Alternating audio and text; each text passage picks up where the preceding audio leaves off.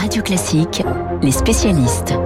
Les spécialistes Radio Classique, François Geffrier pour l'économie et mon confrère du service international des échos, Yves Bourdillon pour évoquer la guerre en Ukraine, 69e jour de conflit. Bonjour Yves.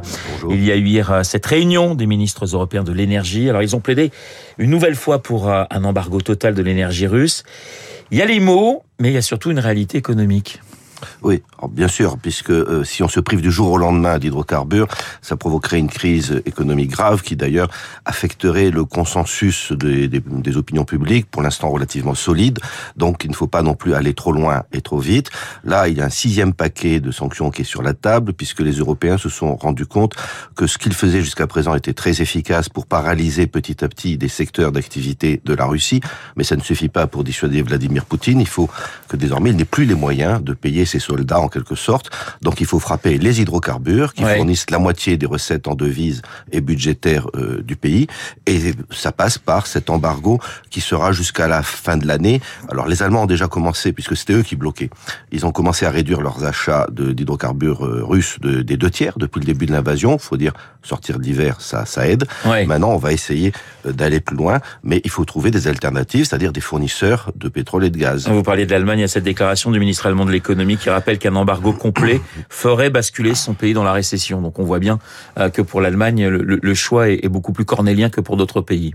Bien sûr, cela dit, la récession, alors euh, certains analystes économiques allemands disaient que ça serait une, catastrophe. Bon, ça serait une récession de peut-être 2%, euh, peut-être que de, on peut plaider le fait qu'une une chute du PIB de 2% pour empêcher Vladimir Poutine de déstabiliser tout le continent, c'est peut-être un prix à payer. Euh, évidemment, si c'est beaucoup plus que cela, mais il y a une querelle d'experts euh, en, Allemagne.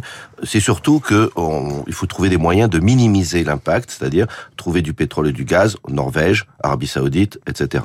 L'aide militaire aux, aux- Ukrainiens. Alors pendant longtemps, les Européens ont été très discrets, les Européens, les Occidentaux, on va dire d'une façon générale. Là, on sent qu'aujourd'hui, on le dit, on communique, on voit les, les Américains euh, euh, faire toute une communication là-dessus. J'ai envie de vous dire, Yves, jusqu'où peut-on aller? Eh bien, on va apparemment, on peut aller encore euh, plus loin sous réserve que l'aide qui est en place depuis quelque temps. Vous avez raison de souligner cet aspect. On a franchi le Rubicon en quelque Ouais. sorte. Les Américains, il y a des avions gros porteurs qui atterrissent toutes les deux heures en Pologne pour fournir des armes lourdes qui euh, font basculer un petit peu le conflit puisqu'il s'agit maintenant de drones kamikazes, de de- d'obusiers de 155 mm à longue portée qui donc permettent à l'armée ukrainienne de frapper plus en profondeur et on voit d'ailleurs beaucoup de dépôts de carburant et de munitions en Russie même qui euh, euh, sont incendiés ou qui explosent mystérieusement depuis quelques jours.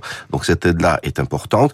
On n'a pas encore franchi le cap de fournir des avions de chasse puisque ça c'est vraiment le symbole ou peut-être que ça irait un peu loin et puis il faut reconnaître que les avions de chasse euh, occidentaux les pilotes ukrainiens ne savent pas les piloter ça serait donc des, des MiG-29 polonais.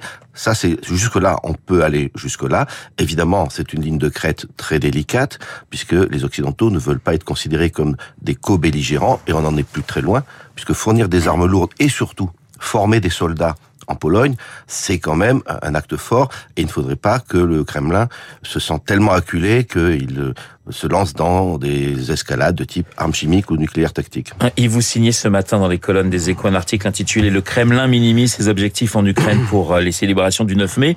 On avait présenté le, le 9 mai comme une date charnière. On s'est trompé?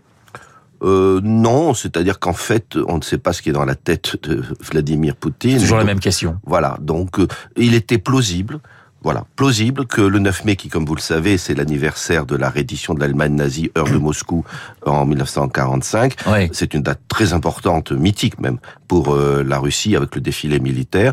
On supposait qu'il voudrait annoncer une victoire, mais le problème c'est qu'il n'en a pas sous la main. Il peut s'emparer éventuellement de Slaviansk, une ville du Donbass, ou prendre l'usine d'Azovstal, mais enfin c'est pas c'est pas une victoire, c'est- c'est mineur. Alors maintenant, il y avait une deuxième rumeur qui court Moscou depuis quelques jours, c'est qu'il en profiterait pour annoncer la mobilisation générale et la guerre à l'Ukraine. Ça n'a pas beaucoup plus de sens puisque mobiliser des millions de jeunes gens, d'abord euh, les, les, maires russes, là, euh, en tout cas, l'opinion publique pourrait commencer à, le, à moins adhérer à la guerre, puisqu'actuellement il y a un consensus en Russie au profit de la guerre. Et puis en plus, euh, faute d'armes lourdes, puisque les deux tiers des équipements d'armes lourdes sont déjà déployés en Ukraine. Donc ces soldats, on n'aurait rien à leur donner. Alors il y a une troisième hypothèse, le 9 mai, il pourrait annoncer l'annexion des républiques sécessionnistes de l'Ukraine, peut-être. Ce serait de mettre un peu l'Ukraine devant le fait accompli. Alors justement, euh, question, dernière question, Yves, à votre place hier, Luc Ferry nous disait que l'Ukraine ne pouvait pas gagner la guerre. Je vous pose la question, est-ce que pour vous, Kiev peut remporter la guerre? Eh oui. Oui, à vrai dire, euh, depuis le tout début, on disait Kiev ne pourra tenir que quelques heures, puis quelques jours, puis quelques semaines. Et là, on voit quand même que les rapports de force sont équilibrés, les fronts ne bougent quasiment plus. On est passé d'une guerre éclair à une guerre de position. Et les Ukrainiens, maintenant, grâce aux armes lourdes occidentaux, aux renseignements satellites américains tout à fait stratégiques, peuvent gagner. Alors, gagner au sens, il faut se mettre d'accord sur la définition. Ils peuvent empêcher Poutine de réaliser son objectif. Ils peuvent peut-être reconquérir difficilement, parce que l'armée russe s'est barricadée, euh, des, des, territoires perdus, mais ils ne peuvent peut-être pas non plus euh, humilier la Russie. D'ailleurs, ce n'est pas tout à fait souhaitable. Merci Yves Bourdillon, mon confrère des échos spécialiste des questions internationales. On passe euh, à l'économie avec François Geffrier. François, Apple est une nouvelle fois accusé par la Commission européenne d'entraver la concurrence. Son système de paiement sans contact est en cause. Oui, Apple Pay, si vous n'êtes pas vous-même équipé, vous l'avez déjà vu utilisé par des clients à la caisse ou au restaurant. On approche son iPhone ou son Apple Watch, hein, sa montre, ou même sa tablette iPad si vous avez de grandes poches du lecteur de carte bleue et l'addition est réglée sans, sans aucune limite d'ailleurs de montant.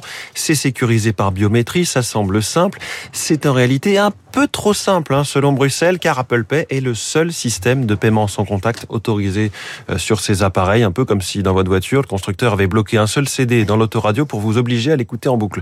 Avec Apple Pay, on peut aussi stocker des cartes de fidélité, des billets de train, des billets d'avion, des tickets de cinéma, des tickets restaurant, mais pour chaque usage, les banques ou les compagnies aériennes doivent avoir négocié avec Apple pour utiliser le système. Elles ne peuvent pas le contourner, ce qui bloque évidemment leur pouvoir de négociation à la fois sur les aspects financiers les commissions, mais aussi sur des aspects purement techniques, puisqu'Apple fixe toutes les règles du jeu, cela freine donc l'innovation. In fine, les consommateurs aussi sont lésés. Finalement, avec Apple Pay, c'est un peu comme si Apple avait créé un coffre-fort dont elle était la seule à avoir la clé. D'ailleurs, c'est quasiment l'argument que déploie justement le géant américain pour se défendre, celui de la sécurité. Si l'accès aux capteurs sans contact, qu'on appelle NFC, était ouvert à d'autres acteurs, il y aurait, euh, dit Apple, un risque de piratage des données bancaires de l'utilisateur. Sauf qu'en face, Bruxelles elle voit ce coffre-fort comme une poule aux œufs d'or et elle balaie l'argument d'Apple. Notre enquête démontre qu'il n'y a pas de preuve de l'existence de risque pour la sécurité. C'est ce que dit la commissaire Margrethe Vestager. Alors l'Europe vient de se doter de nouvelles armes pour éviter à l'avenir les abus de ce type. Oui, c'est le français Thierry Breton qui a principalement porté cette nouvelle législation, le DMA, dont je vous avais pas déjà parlé ici, hein, et qui permet de réguler toutes les plateformes qu'on dit systémiques, les gardiens de but de l'économie euh, numérique qui ne pourront plus racheter une entreprise sans en aviser les régulateurs ni favoriser leurs propres services. C'est une vraie avancée pour les consommateurs. Là aussi, on peut saluer le travail de cette commissaire danoise Margrethe Vestager qui est en pointe depuis des années contre les abus de position dominante.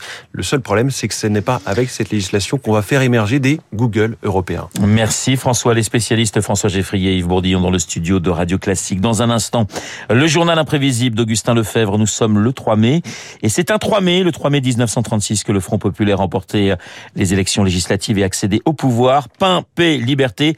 Euh, c'était son slogan à l'époque. Le journal imprévisible dans un instant avec le camarade.